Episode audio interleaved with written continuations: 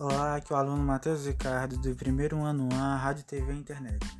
Vou apresentar o resultado do mapa de empatia que fiz com Rafael Pereira Silva, estudante da ETE Nelson Barbalho. Rafael mora no bairro João Mota, aqui em Caruaru, e é estudante do primeiro ano e tem 16 anos. O que ele quer fazer? Obter o conhecimento que for disponibilizado pela rede de ensino. O que ele vê? Ele acredita na ET Nelson Barbalho como um ensino de referência e terá um ótimo aprendizado. Até o momento não viu um ponto, nenhum ponto negativo e vê grandes oportunidades. O que ele diz? Diz que estará pronto para o mercado de trabalho e que é uma área que ele se agrada. O que ele faz? Estuda, organiza o tempo e se dedica a cada matéria. O que ele escuta? Sempre tem apoio da família, dos amigos e muitos comentários positivos. O que ele sente e pensa?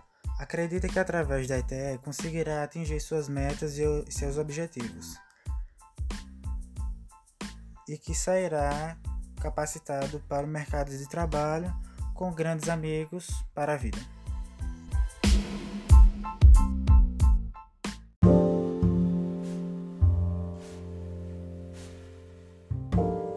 Olá, aqui é o aluno Matheus Ricardo, do primeiro ano A Rádio TV e Internet. Resumo sobre inovação social. Pesquisei sobre o termo e sobre a importância. O termo. O termo inovação social surgiu em 2003 através do Stanford Social Innovation Review, que conceitua a inovação social como um processo de inventar, garantir, apoiar, implementar novas soluções para necessidades e problemas sociais dissolvendo fronteiras e inter intermediando diálogos entre os setores público, privado e o terceiro setor. A importância. A inovação social se torna cada vez mais relevante no mundo, não é acaso. Isso porque pensar sobre as demandas sociais, ambientais e coletivas é algo urgente e tem ganhando cada vez mais visibilidade.